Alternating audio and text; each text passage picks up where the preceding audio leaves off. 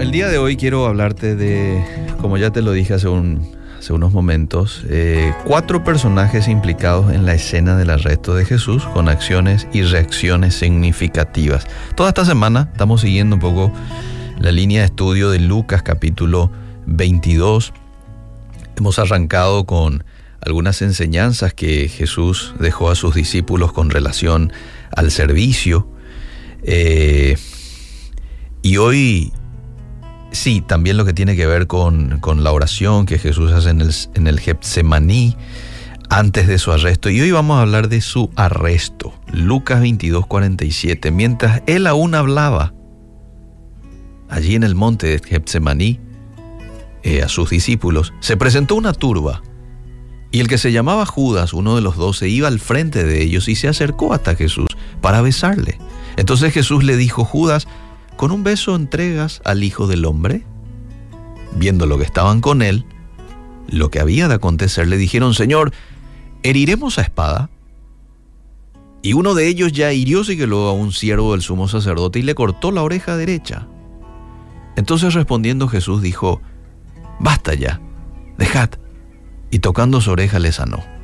Y Jesús dijo a los principales sacerdotes, a los jefes de la guardia del templo y a los ancianos que habían venido contra él, ¿Cómo contra un ladrón habéis salido con espadas y palos?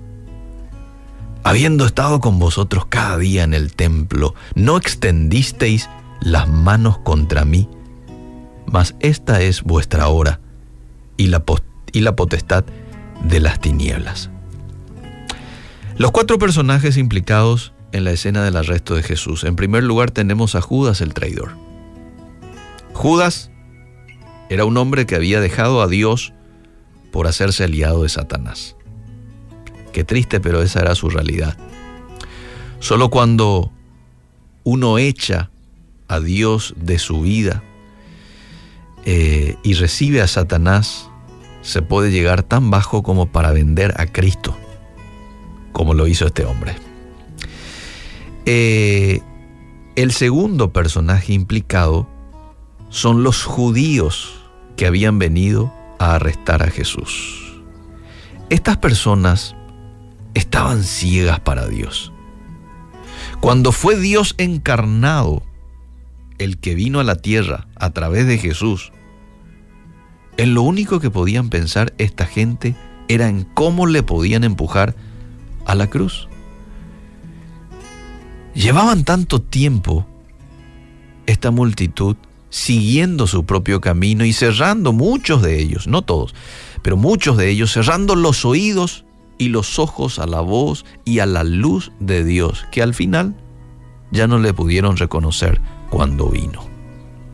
Qué terrible nos muestra es esto, ser sordos, ser ciegos para con Dios, como era esta multitud que acompañó a los principales sacerdotes y a los ancianos en este arresto ilegal que hicieron con Jesús en horas de la noche, de manera clandestina. Eh, el tercer personaje implicado en el arresto de Jesús son los discípulos, que estaban con Jesús en el momento en que se da este arresto. Eran hombres que de momento habían olvidado a Dios se les había hundido el mundo y estaban convencidos de que aquello era el fin. En lo último que estaban pensando, los discípulos en ese momento eran Dios. En lo único que estaban pensando era en la terrible situación en la cual ellos se estaban encontrando. ¿Qué enseñanza nos deja esto? Que aquel que se olvida de Dios y le excluye de la situación, le puede pasar dos cosas. Uno, se aterra y se desarticula totalmente. Permite que el miedo ingrese a su vida y esto lo controle. Y por el otro, por el otro lado, pierde el poder para enfrentarse con la vida y resolver la situación se queda anestesiado, se queda frenado. Porque eso es lo que hace el temor, te frena, te hace quedar quieto, sin posibilidad de reacción. En tiempos de prueba, la vida no se puede vivir sin Dios, definitivamente. Por eso Jesús le dice a sus discípulos, oren, oren para que no entren en tentación. Eh, Jesús ya sabía lo que venía.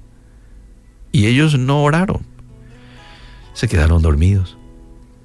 Pero Jesús sí fue y se encontró con su Padre y Dios lo fortaleció. Y Él es el siguiente personaje en esta escena.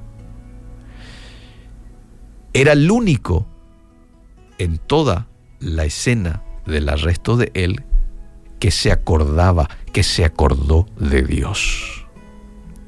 Lo maravilloso de Jesús en aquellos últimos momentos era su absoluta serenidad una vez que pasó por Getsemaní.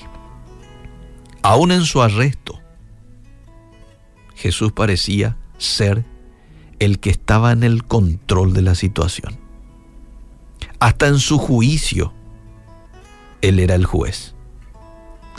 Y esto nos enseña, amable oyentes, que el que vive con Dios, el que pone a Dios como prioridad, no solo en momentos de bendición, de abundancia, de alegría, sino también en momentos de tribulación, y de suma aflicción, como Jesús estaba pasando ahí horas antes de, de, su arresto.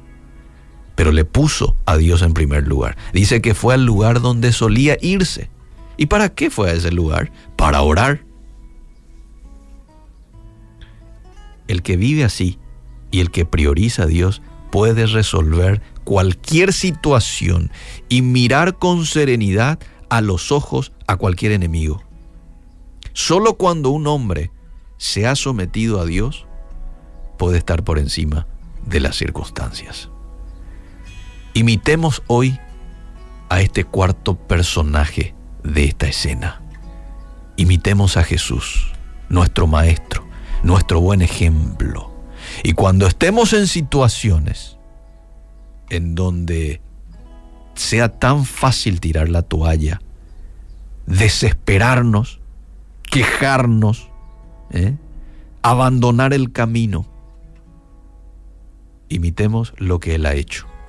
Acudió a su papá y su papá le dio la fortaleza para afrontar lo que se venía.